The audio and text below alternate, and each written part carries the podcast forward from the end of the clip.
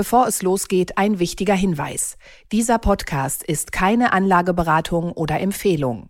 Alle Angaben sind ohne Gewähr.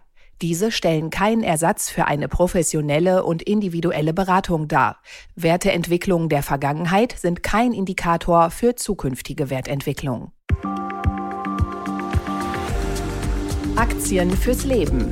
Der Vermögenspodcast von Kapital. Mit Christian Röhl und Horst von Butler.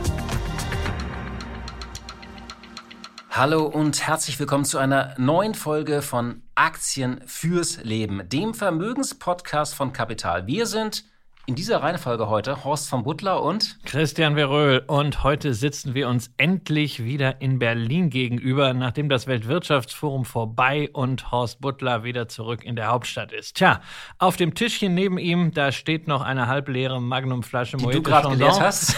ja, ich glaube, das war ein Mitbringsel von einer dieser legendären Partys in den Schweizer Bergen. Ja, auf Horsts Armen links ein Autogramm von EZB-Chefin Christine Lagarde. Plus rechts, Handynummer? Ja, genau, rechts. Dann äh, hat Harvard-Professor Kenneth Rogoff unterschrieben und als ich eben reinkam, da hat Horst noch ganz schnell irgendwelche Papiere wegsortiert, auf denen irgendwas von Great Reset stand. Nein, also alles flache Witze natürlich, aber selbstredend, ich bin genauso gespannt wie unsere Hörerinnen und Hörer, was du denn aus Davos mitgebracht hast an Goodies und an Erkenntnissen. Naja, ähm, Goodies und Takeaways haben mich noch nie so wirklich interessiert. Das ist übrigens meistens wirklich äh, äh, Ballast im, äh, im Gepäck, wenn man solche Goodies mitnimmt. Gibt es da nicht so diese Beutelratten wie auf den Anlegern? Nee, das ist da nicht so stark. Äh, es gibt ähm, es gab bei den Indern gab es so, äh, so ein paar Teebeutel als, als äh, zum Mitnehmen. Die habe ich tatsächlich äh, mitgenommen. Beim, am südafrikanischen Abend gab es handgemachte Kofferanhänger. Das ist aber auch alles von der Compliance okay, weil es sozusagen Teil, Teil der Veranstaltung war. Und man bekommt natürlich das äh, äh vom, vom WEF, also vom World Economic Forum, das Notizbuch. Und das habe ich liegen lassen am zweiten, dritten Tag mit meinen ganzen Notizen. Das heißt, ich weiß gar nicht, wie ich die Welt erklären soll. Aber es wurde schon gemeldet bei Lost and Found. Ich kriege es zugeschickt. Also die Erkenntnisse sind auch für den Podcast die nächsten Wochen gesichert. Ja, ich hatte jede Menge Gespräche, auch gute Gespräche. Kenneth Rogoff hast du gesagt, der Harvard-Ökonom ich treffe ihn dort gerne auch mal. Man kann diese Interviews natürlich immer auch per Zoom machen, aber ich habe gemerkt, so eine persönliche Begegnung, selbst wenn sie sehr kurz ist, ist doch sehr wichtig. Ich habe den Wirtschaftshistoriker Adam Tooze äh, treffen können und auch viele andere. Ja, man spricht kurz mit irgendwelchen DAX-CEOs, wenn man äh, ihnen begegnet. Einfach äh, der persönliche Austausch, habe ich gemerkt, ist doch ganz wichtig. Ja, aber es ist ja sonst noch einige, einiges passiert hier zu Hause, denn der DAX gibt natürlich äh, keine Ruhe. Es ist nun offiziell, unser Frankfurter Leitindex verliert sein Schwergewicht. Eines seiner Gründungsmitglieder, voraussichtlich Ende März, verabschiedet sich der Industriegasehersteller Linde vom Frankfurter Börsenparkett. Ja, und wir sprechen so ein bisschen darüber, was das heißt für die Linde-Aktionäre, für das Unternehmen selbst, aber auch für den DAX. Mein Kollege Stefan Scharf, der hat ja einen Kommentar schon geschrieben, irgendwie Linde verlässt den DAX, tun sie es auch. Mal gucken, ob wir uns der Meinung heute hier anschließen. Und wir sprechen natürlich auch über die möglichen Nachrücker Commerzbank und Rheinmetall. Das Ganze sehen.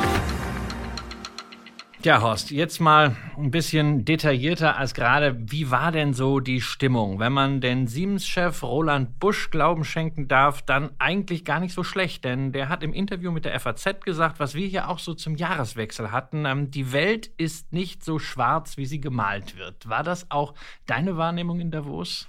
Also es ist natürlich immer sehr schwer, so bei 2700 Teilnehmern äh, und hunderten Veranstaltungen über fünf Tage eine eine Stimmung rauszukristallisieren. Vor allem, ich habe mir auch Gedanken gemacht, ähm, es gibt ja auch so einen so einen Herdentrieb dann auf so einer Veranstaltung. Also man hört immer wieder einen Satz, einen Satz, den ich zum Beispiel gehört habe, ja, die Rezession wird milder ausfallen als erwartet. Und dann wiederholen alle diesen Satz und dann glaubt man es auch so ein bisschen. Ne? Aber ähm, das Interessante ist schon, und wir haben ja Anfang des Jahres auch darüber gesprochen, ähm, wir kommen aus einem Jahr, wo es sehr viele äh, negative Szenarien gab, äh, auch äh, sehr viele Abgründe, die wir geschaut haben. Und es gab jetzt ähm, gab schon eine gewisse Erleichterung, weil es ja auch gute Zahlen gab. Das sind nicht nur die Speicherstände unserer Gasspeicher, sondern es sind ja einige Zahlen einfach besser. Einige Prognosen auch des IWFs äh, sind ein bisschen, also sind deutlich besser geworden. Und insofern ähm, äh, sind mir zwei Dinge aufgefallen. Ähm, die Stimmung war nicht düster. Sie, es war auch nicht der übliche Zweckoptimismus, sondern es war eher ja, man könnte sagen, lösungsorientiert nach dem Motto, ähm, ja, die Probleme sind da, aber wir packen sie eben auch an. Es das Vertrauen in die eigene Anpassungsfähigkeit, genau. was Darüber wir, haben wir auch gesprochen. zum Jahresende ja. hatten. Also es gab gar nicht so nur dieses, äh, äh, dieses nach dem Boom der Doom. Ähm, es gab eine Stimme, die herausstach, das fand ich ganz interessant und ich glaube, diese warnenden Stimmen sind für unsere Hörerinnen und Hörer auch ähm, nicht unwichtig. Das war besagter Kenneth Rogoff, ähm, der sagte, naja, ähm, uns sollte ähm, schon klar sein, äh, dass äh, 2023 nochmal ein schwierigeres Jahr werden könnte als 2022. Und dann habe ich ihn gefragt, Moment mal, 2022 war doch schon Horrorjahr, was soll da jetzt noch schlechter werden? Und dann sagte er, naja, ähm, man müsste irgendwie, also ähm, er sagte, die Wachstumsdaten waren von auf 2022 gar nicht so schlecht. Das wird ja so auf drei Prozent für die globale Wirtschaft rauslaufen. Er sagte, eine globale Rezession ist immer noch nicht ausgeschlossen. Das müsste uns einfach nur klar sein. Und selbst wenn sie ausfalle, könnte das für Europa auch ein Wachstum von 0,1 Prozent bedeuten. Und das ist, sagt er aber, ist keine gute Nachricht. Und bisher sagte er, das warme Wetter, die globale Erwärmung, das war Europas Freund. Er hat gedacht, naja, wir haben so ein bisschen äh, Glück gehabt. Die Chinesen, wenn die jetzt ähm, äh, öffnen nach dem Lockdown, wird es auch so einen kleinen Boost geben. Könnte übrigens aber auch wieder die Inflation anheizen, wenn die Nachfrage dort zunimmt. Und ähm, er sagte, in letzter Zeit gab es ein paar gute Nachrichten, an die man sich dann klammert. Alle greifen nach Strohhalm, wenn sie meint, dass das Schlimmste vorbei ist. Und ich äh, nehme gerne solche, solche Stimmen dann auch wieder wahr, dass man sagt, okay, man muss wachsam bleiben in diesem Jahr. Es ist kein, äh, keine Zeit für, für Untergang, für Apokalypse, ähm, aber man sollte, es sollte einem schon klar sein, dass die großen Risiken nicht vorbei sind. Und ich war auf zwei Panels mit Christine Lagarde, der EZB-Chefin, und die hat äh, wirklich mehrmals betont, Sie wollte nur sagen, die Inflation ist wirklich noch zu hoch. It's way too high, sagte sie. Also alle haben ja die Inflation abgehakt, da irgendwie sieben, acht Prozent. Sie sagte, das ist immer noch zu hoch. Und wir sind auch weit davon entfernt, sie in den Griff zu kriegen. Das ist ja auch für Christine Lagarde mal eine neue Erkenntnis. Sie hat sich ja sehr lange dagegen gewehrt, dass es wirklich ein, ein dauerhaftes Problem ist, zumindest das in der Öffentlichkeit äh, zuzugeben. Ja, sie war ja lange Zeit auch in dieser It's all transitory äh, Fraktion.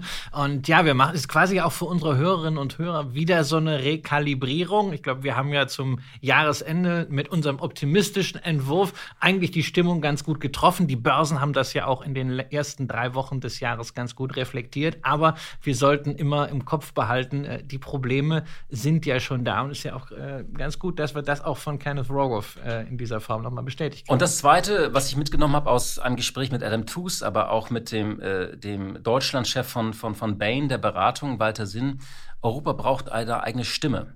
Ähm, und zwar ist es so, alle schauen auf diesen Inflation Reduction Act und sagen, äh, und TUS meint, es ist eine regelrechte Panikstimmung irgendwie. Alle sagen, oh Gott, die USA machen uns die Industrie kaputt. Und er sagt, die Europäer müssen lernen, einfach mit einer klugen eigenen Strategie zu antworten. Das heißt jetzt nicht Protektionismus, sondern das heißt einfach nur, äh, warum entwickelt man nicht eine eigene Industriepolitik, definiert eigene Interessen. Das heißt nicht, dass man nicht mehr kooperativ ist, aber man muss nicht immer Angst haben, was die Chinesen machen oder was die Amerikaner machen. Und der Mark Rutte, der niederländische Premierminister, der hat das auf eine ganz schöne Formel gebracht. Er hat gesagt, uh, we have to be players, not a playing field. Also wir müssen auch Spieler sein und nicht nur ein Spielfeld. Und das finde ich auch ein ganz gutes, äh, ganz guten Takeaway eigentlich aus aus Davos. Also eine gemeinsame europäische Stimme, wo Europa doch eigentlich nicht mal eine gemeinsame Telefonnummer hat, äh, wie wir seit Henry ja. Kissinger wissen. Aber wir haben zumindest eine gemeinsame Verschuldung hier hinbekommen in der Corona-Pandemie mit diesen 800 Milliarden Fonds. Insofern würde ich sagen, da ist schon was dran. Das heißt jetzt nicht gleich, dass wir alle französische Industriepolitik nacheifern sollen.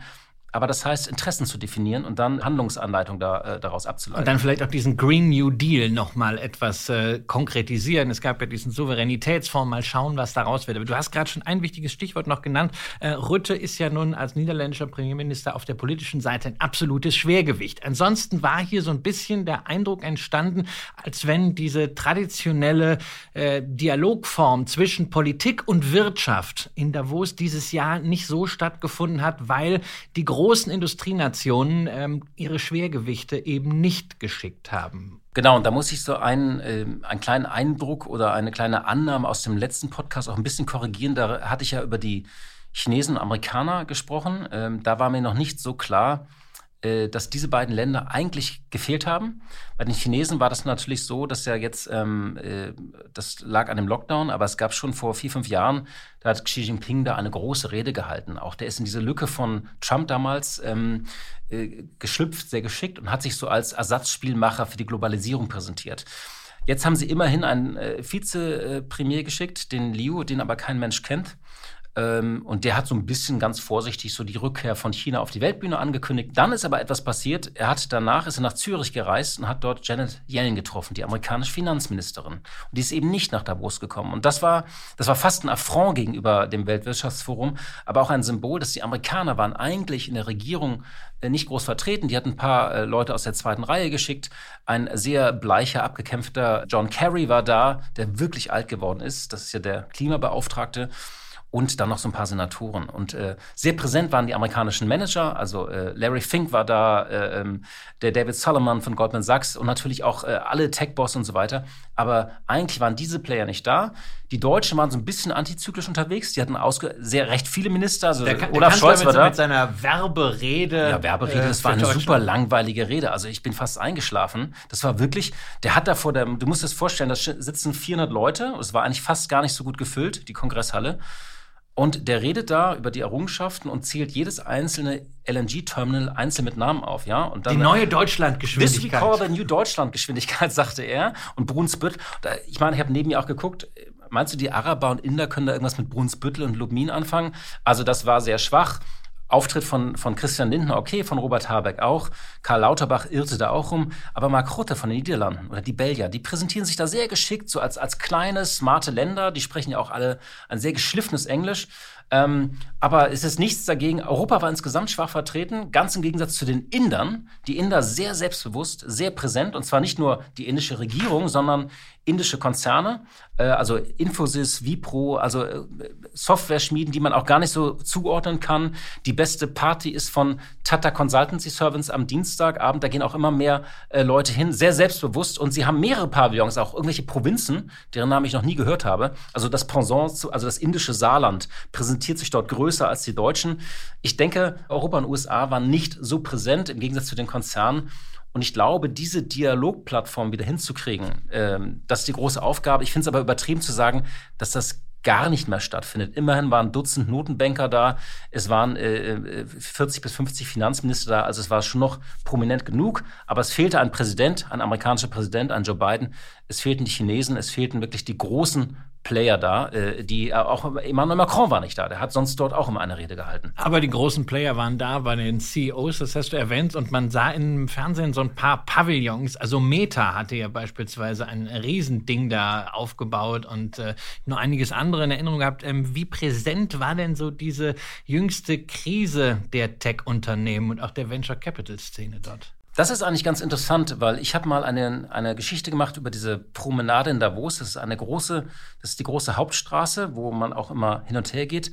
Und die wird ja äh, über die Woche komplett alles ausgeräumt, hatte ich ein bisschen erzählt, die Läden und Restaurants. Und da mieten sich dann halt in diese Häuser und Läden Unternehmen und Staaten halt ein. Und man kann die Gewichte der Weltwirtschaft an dieser Straße ganz gut erklären. Als ich das erste Mal da war, vor 15 Jahren, da war noch, hatte E.ON zum Beispiel einen eigenen, äh, eigenen großen Stand oder die Deutsche Bank. Die sind fast verschwunden oder hinter, ganz hinten in der Promenade unter ferner liefen. Vorne sind jetzt wirklich die großen Tech-Konzerne. Da ist Meta, da ist Salesforce, äh, in kleineren Ständen Zoom und Uber, Palantir mit einem ganz großen äh, äh Stand. Und äh, auch Microsoft, also die Tech-Konzerne dominieren da, trotz der schlechten Nachrichten. Wir werden nächste Woche ein bisschen noch auf die Zahlen eingehen. Ich hatte ein Panel mit Microsoft-Chef äh, äh, Satya Nadella und der hat einen ganz schönen Satz gesagt. Äh, für die Tech-Industrie ist es nun Showtime. Was er sagen wollte, die Tech-Industrie lebt von Versprechungen und Erzählungen auf, auf Lösungen in der Zukunft. Also auf diese großen Versprechungen. Wir werden das erreichen. KI, über Quantencomputing wurde gesprochen. Natürlich über den Chatbot GT, äh, äh, Chat GTP. Aber er sagte, wir müssen jetzt zeigen, dass die Produkte oder unsere Versprechungen auch wirklich Produkte sind, die Menschen anwenden können, die auch einen Nutzen bringen und in einem inflationären Umfeld wirklich auch Kosten senken können für Unternehmen. Das heißt, nun ist es Showtime und das setzt auch so ein bisschen den Ton. Microsoft hat ja auch äh, Massenentlassungen angekündigt, 10.000 in der Woche. Ähm, und das finde ich ganz interessant, dass die Tech-Industrie war so ein bisschen down to earth. Die machen immer noch große Partys, zu denen ich nicht eingeladen werde. Die legendäre Salesforce-Party. Äh, Google hat immer eine große Party gemacht.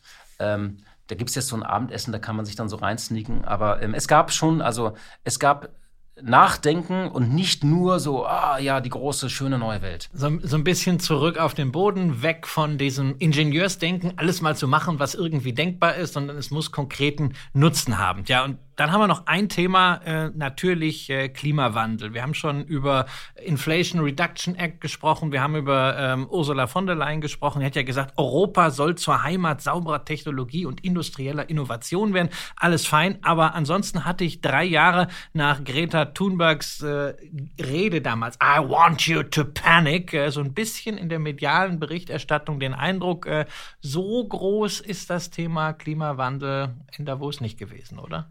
Ähm, jein. Also Greta Thunberg ist ja nach ihrer Theatervorstellung äh, von Lützerath, ähm, ist sie auch dahin gereist auf die Promenade, hat dort auch ähm, bisschen was gesagt. Es gab eine große Wutrede, die man sich auch im Internet mal angucken sollte von Al Gore.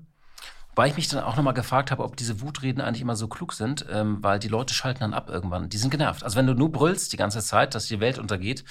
Ähm, also es gab zahlreiche Panels. Ähm, es wurde auch darüber diskutiert. Und ähm, da hat der, der Walter Sinn mir gesagt, also der, der Deutschlandchef von Bain, der ja mit vielen Unternehmen spricht, die, die, die meisten CEOs haben das noch auf der Agenda. Also die Frage der Rezession ist für die ein kurzfristiges Problem. Langfristig bis 2030 ist das durchaus noch eines der zentralen Themen. Also vom Carbon Management, Übersicht über die Datenbasis von meinen Emissionen. Also ich würde mitnichten sagen, äh, dass das äh, abgehakt ist. Es war vielleicht nicht so präsent, aber die Arbeit im Maschinenraum geht, glaube ich, weiter. Wahre Größe. Christian, wir hatten ja schon darüber gesprochen, als im Herbst äh, die Pläne bekannt geworden sind. Aber nun steht es wirklich fest. Linde verlässt den DAX, ein, ein ja, sehr symbolisches Verlassen. Äh, 1873 wurde Linde in Wiesbaden gegründet vom Tüftler Karl von Linde als Spezialist für Kältetechnik. Also ein richtiges Traditionsunternehmen und das wird künftig nur noch an der New York Stock Exchange gelistet sein. Dafür hat vergangene Woche eine Hauptversammlung den Weg freigemacht. Äh, die fand natürlich nicht an dem Gründungsort in Wiesbaden statt, auch nicht in Pullach bei München, wo Linde äh, jetzt ähm, seinen Sitz hat, wo es vom Ingenieurbüro zum internationalen Konzern gereift ist, sondern in Danbury in Connecticut. Das ist übrigens einer dieser Staaten, die man immer richtig aussprechen muss.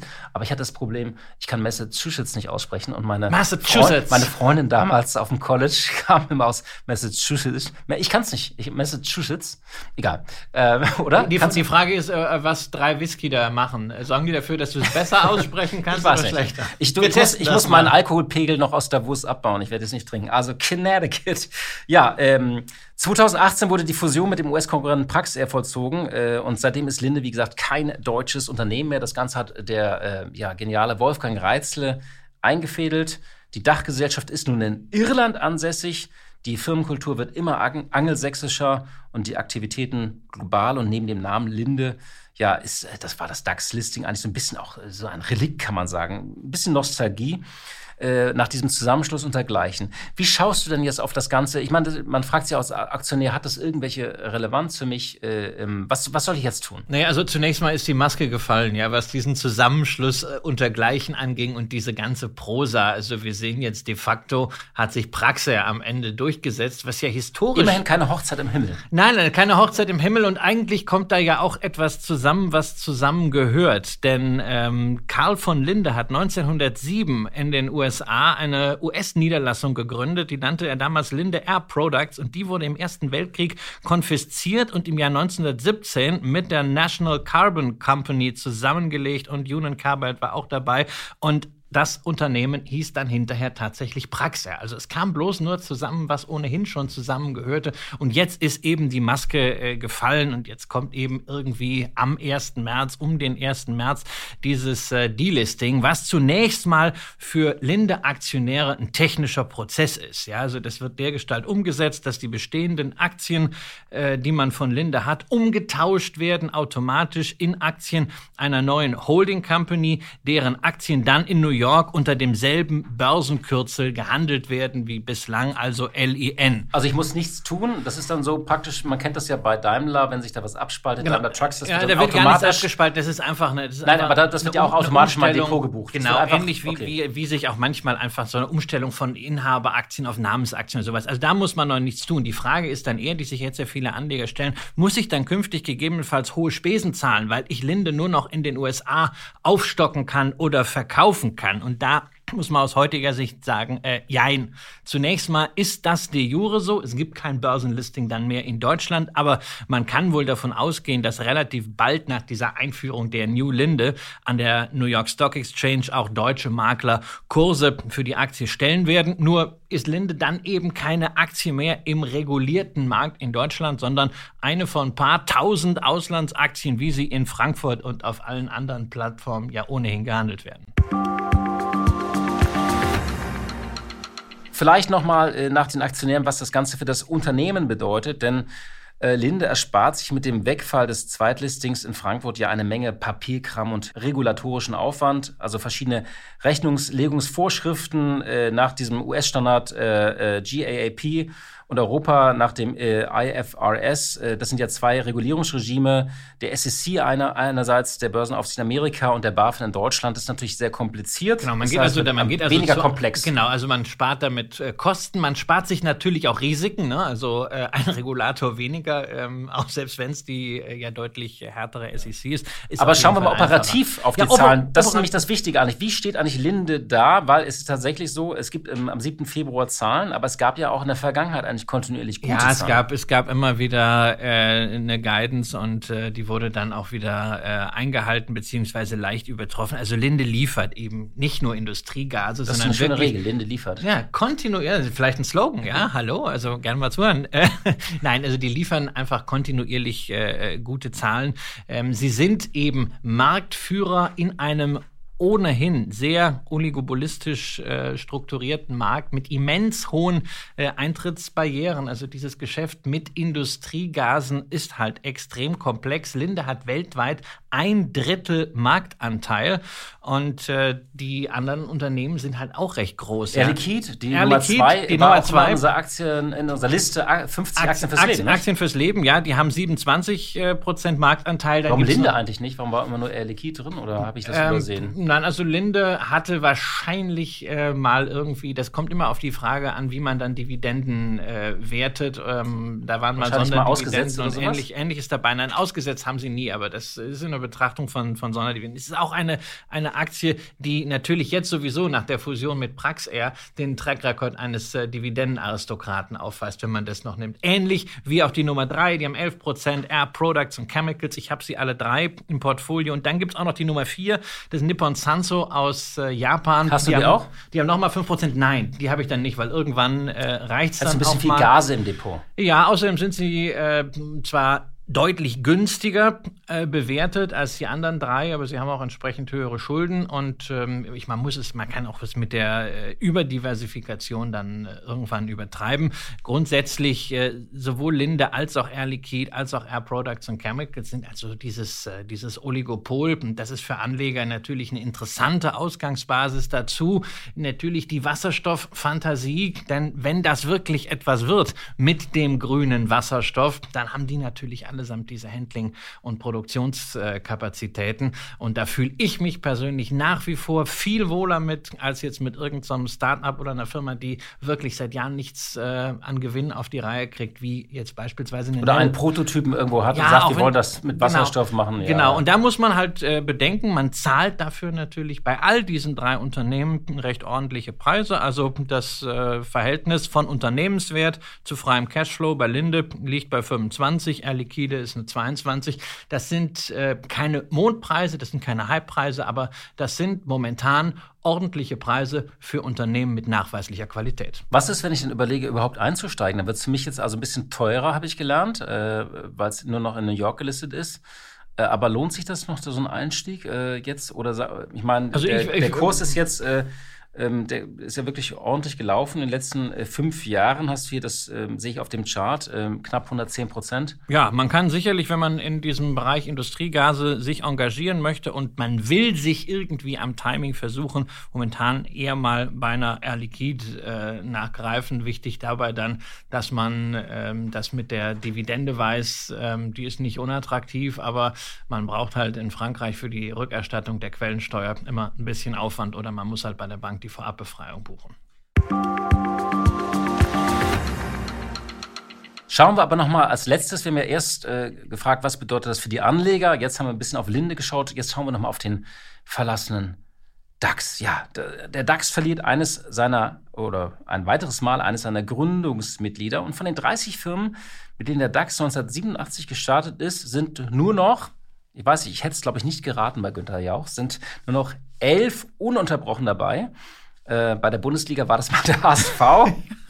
hier, hier beim DAX ist es die Allianz das könnte ich, glaube ich, bei Günther ja auch nicht aufzählen, wenn da so vier. Das wäre eine Du könntest Frage. dann nicht als Telefonjoker. Ja, aber da hätte ich so einen Schiss, äh, falsch zu antworten und dann irgendwie, dass alle mein das Abo von Kapital kündigen. Aber es stimmt, ich würde dich anrufen. Allianz, BASF, Bayer, BMW, Mercedes-Benz, hieß zwischendurch hieß auch mal anders. Auch mal anders. Genau, Daimler, Deutsche Daimler Bank, Kreise. Deutsche Bank, ganz interessant. Henkel, RWE, Siemens und FIAC heute E.ON und natürlich nicht zu vergessen Volkswagen. Dazu Continental, die waren mal 1996 ausgeschieden und ähm, ja, dann 2003 bis 2008 waren sie wieder drin und seit 2012 wieder im DAX. Äh, Tja, ja, ähm, andere, Gründ viel getan, ne? andere Gründungsmitglieder sind ja ganz verschwunden. Ja, die Bayerische Hypotheken- und Wechselbank äh, und die Bayerische Vereinsbank beispielsweise, die haben erst fusioniert und das Fusionierte ist dann von der Unicredit aufgekauft worden. Schering wurde von Bayer gekauft. Mannesmann, der Telefonteil, ging an Vodafone Nicht in dieser Wahnsinnsübernahme 2000. Mhm. Das Röhrengeschäft ist irgendwie zerfleddert. Höchst ist mittlerweile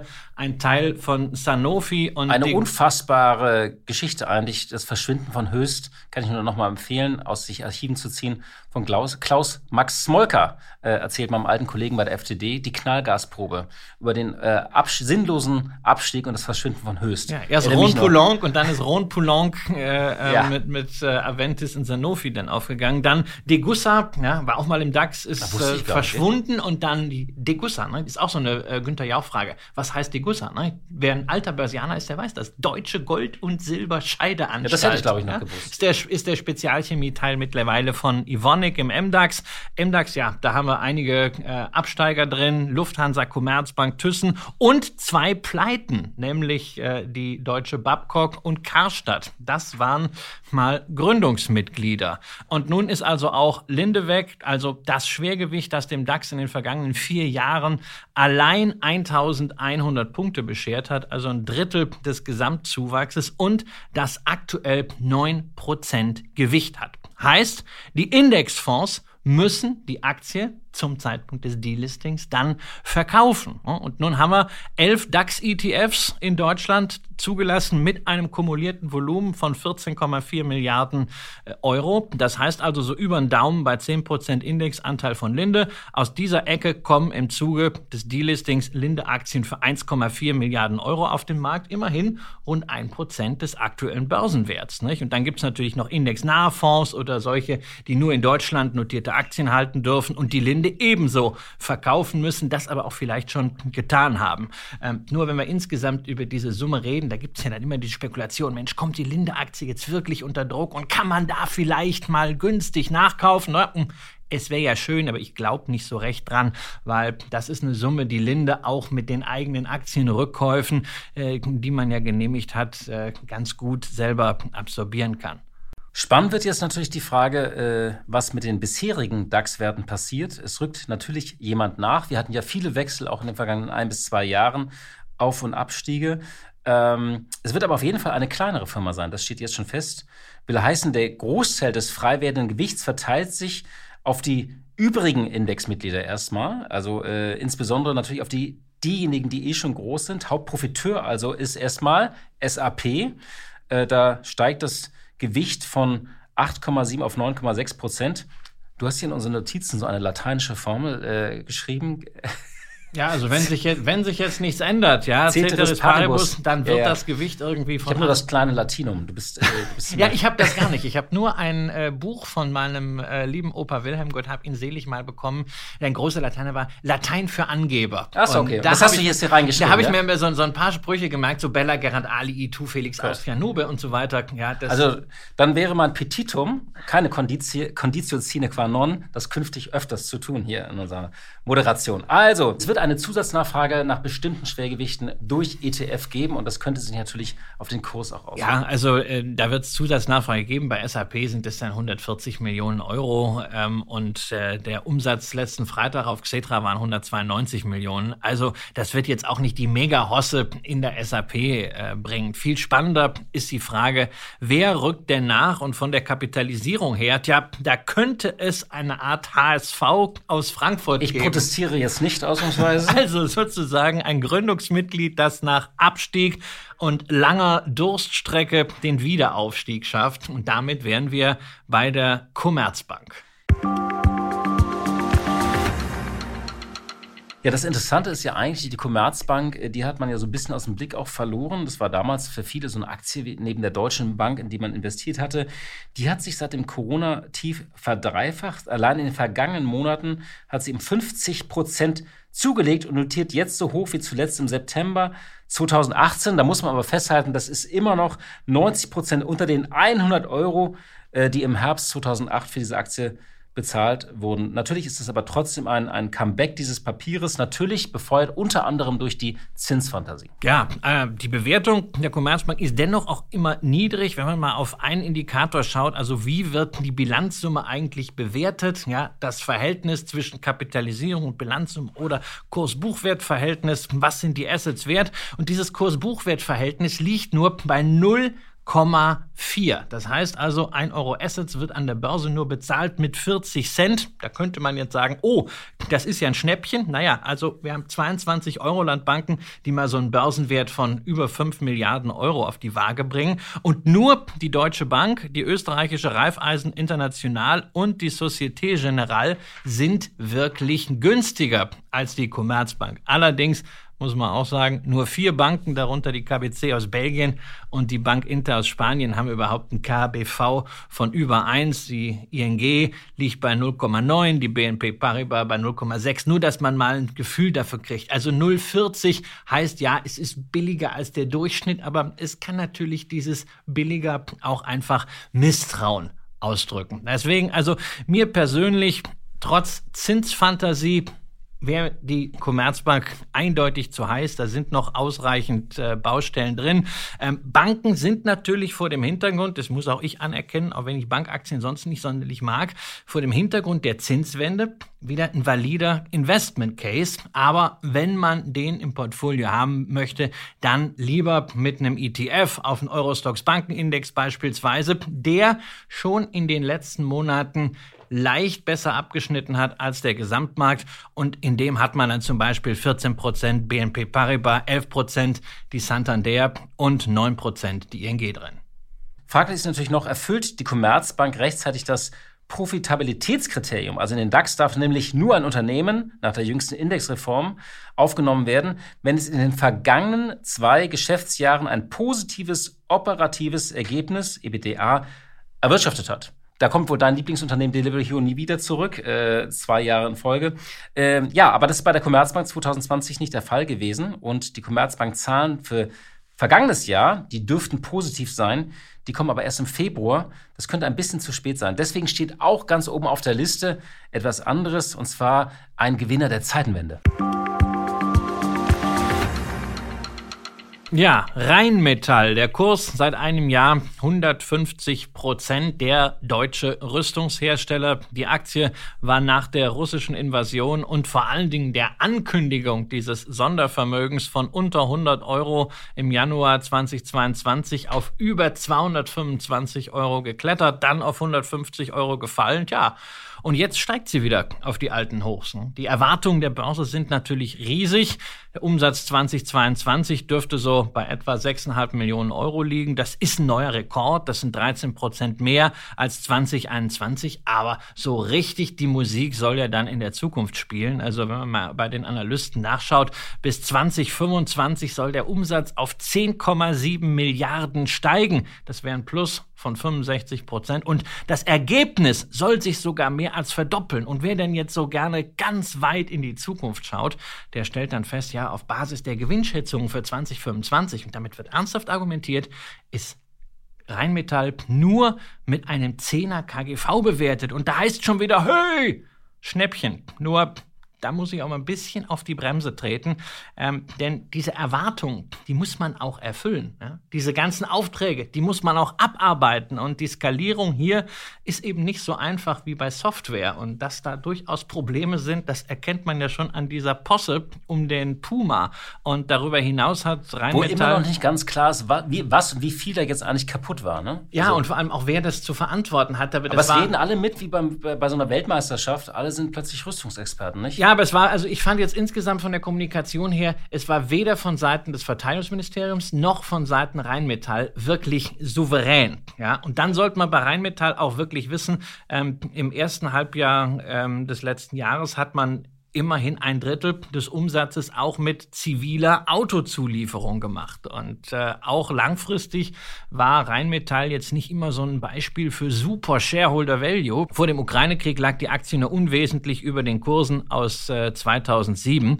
Und ich muss wirklich sagen, warum soll ich jetzt eine Rheinmetall mit KGV 21 kaufen? Ich kann auch andere Rüstungswerte haben. Es muss natürlich jeder für sich selber entscheiden, ob man da rein überhaupt investieren will, ob man sagt, hm, man ist damit eigentlich Long-Ukraine-Krieg, was eine Spekulation ist, die wahrscheinlich niemand von uns will. Aber man kann auch sagen, man ist damit Long-Zeitenwende. Aber da ist eine Lockheed Martin, eine Northrop Grumman oder eben auch eine General Dynamics, das, was ich im Depot habe. Ich konnte mich zur Rheinmetall eben aufgrund dieser Unsicherheitsfaktoren noch nicht durchringen. Und es gibt ja auch noch andere europäische Alternativen, wie beispielsweise aus Italien eine Leonardo, die man sogar nur mit einem KGV von 7,9 bekommt. Allerdings ne, KGV-Argumentation ist auch da sehr, sehr schwierig, weil das Unternehmen auch in einer Transformation steckt. Ein kleines Fazit. Der DAX steht jetzt nach dem Abschied von Linde wieder mal nicht gut da. Ähm, also, dass ein Index sein Schwergewicht verliert, das ist irgendwie peinlich. Also, äh, und selbst wenn das passieren kann, ist ja so ein bisschen die Frage auch dieser Nachfolgeregelung, das wirft, wirft so ein bisschen ein Schlaglicht auf diese doch sehr schematischen Indexregeln. Ähm, ist es wirklich, das alles quantitativ zu regeln oder könnte ein Indexausschuss wie früher äh, nicht das so mit gesundem Menschenverstand machen, also solche Grenzfälle lösen? Und das ist jetzt tatsächlich so die Frage, also ähm, Stefan hat es ja schon ordentlich ausgedrückt, irgendwie sollte man ähm, jetzt, wenn man einen DAX-ETF hat, nicht da wirklich auch raus und sagen, man stellt sich viel breiter auf, äh, äh über breitere Indizes. Es ist der falsche Index vielleicht für viele Anleger, dem man nicht mehr folgen sollte. Ja, es ist auch das, es ist auch das falsche Konzept. Ja, also ich, ich finde diese Idee, die du aufgeworfen hast mit diesem Arbeitskreis Aktienindex, wie es ihn früher ja gab, richtig gut. Ja, gesunder Menschenverstand. Also warum sind mit ERDS und Kia gehen beispielsweise zwei Unternehmen drin, die de jure nicht deutsch sind, sondern äh, französisch und niederländisch? Ja, Linde war ja auch jetzt irisches Unternehmen de jure. Nicht? Und noch wichtiger, warum wird im DAX in keiner Weise auf diese Kaskadenbildung bei einigen Unternehmen reagiert? Ja, insbesondere bei VW, da haben wir eine Volkswagen, da haben wir eine Porsche, wir die Porsche Auto holen. Ja, und dann ist ja noch weiter unten, hängt noch die Traton dann mit drin. Bei Siemens haben wir Siemens Healthineers und Energy, dann haben wir die Fresenius doppelt gemoppelt. Dazu ist der Index ja ziemlich klumpig. Die Top 10 Werte haben 60 Prozent aktuell, künftig werden es 56 Prozent. Ach, das ist irgendwie doch nicht das Abbild der deutschen Wirtschaft. Also ich habe immer gesagt, langfristig ist der MDAX eigentlich der bessere deutsche Index und ich bleibe dabei, äh, man braucht keinen DAX-ETF im Portfolio, auch wenn der DAX vielleicht jetzt die letzten äh, drei Monate gut gelaufen ist. Und mit der Indexreform damals der Aufstockung auf 40, hat die deutsche Börse definitiv eine Chance verpasst. Man hätte die Kaskaden auflösen sollen, jeweils die höchst kapitalisierte Gesellschaft rein und dann vielleicht die Top 50 aus DAX und MDAX nehmen mit einer modifizierten Gewichtung. 1% Basisgewicht für jeden und den Rest dann nach Marktkapitalisierung. Das hätte einen schönen breiten Index gegeben. Vielleicht hört das ja jemand und setzt mal irgend sowas als Finanzprodukt um. Liebe Hörerinnen und liebe Hörer, das war's ähm, für diese Woche. Ich bin wieder ganz äh, zurück aus den Bergen und auf dem Teppich. Du, Christian, auch. Aber ich muss eines verraten. Nächste Woche sind hier Skiferien. Ich fahre schon wieder in die Berge, diesmal privat und werde irgendwie versuchen, äh, von meiner Hütte aus äh, mit dir diesen Podcast zu machen. Aber ich freue mich schon drauf, weil ich habe vor einem Jahr von der gleichen Hütte schon ein Interview mit dem damaligen scheidenden Infineon-Chef äh, geführt und das hat auch wunderbar geklappt, sowohl vom Netz, die Netzabdeckung ist hervorragend in den österreichischen Bergen, als auch von der Akustik. Also irgendwie kriegen wir das hin, Christian. Wir werden das hinkriegen. Weil du weißt ja, you never talk alone. Mach's gut. Ciao. Aktien fürs Leben. Der Vermögenspodcast von Kapital. Mit Christian Röhl und Horst von Butler.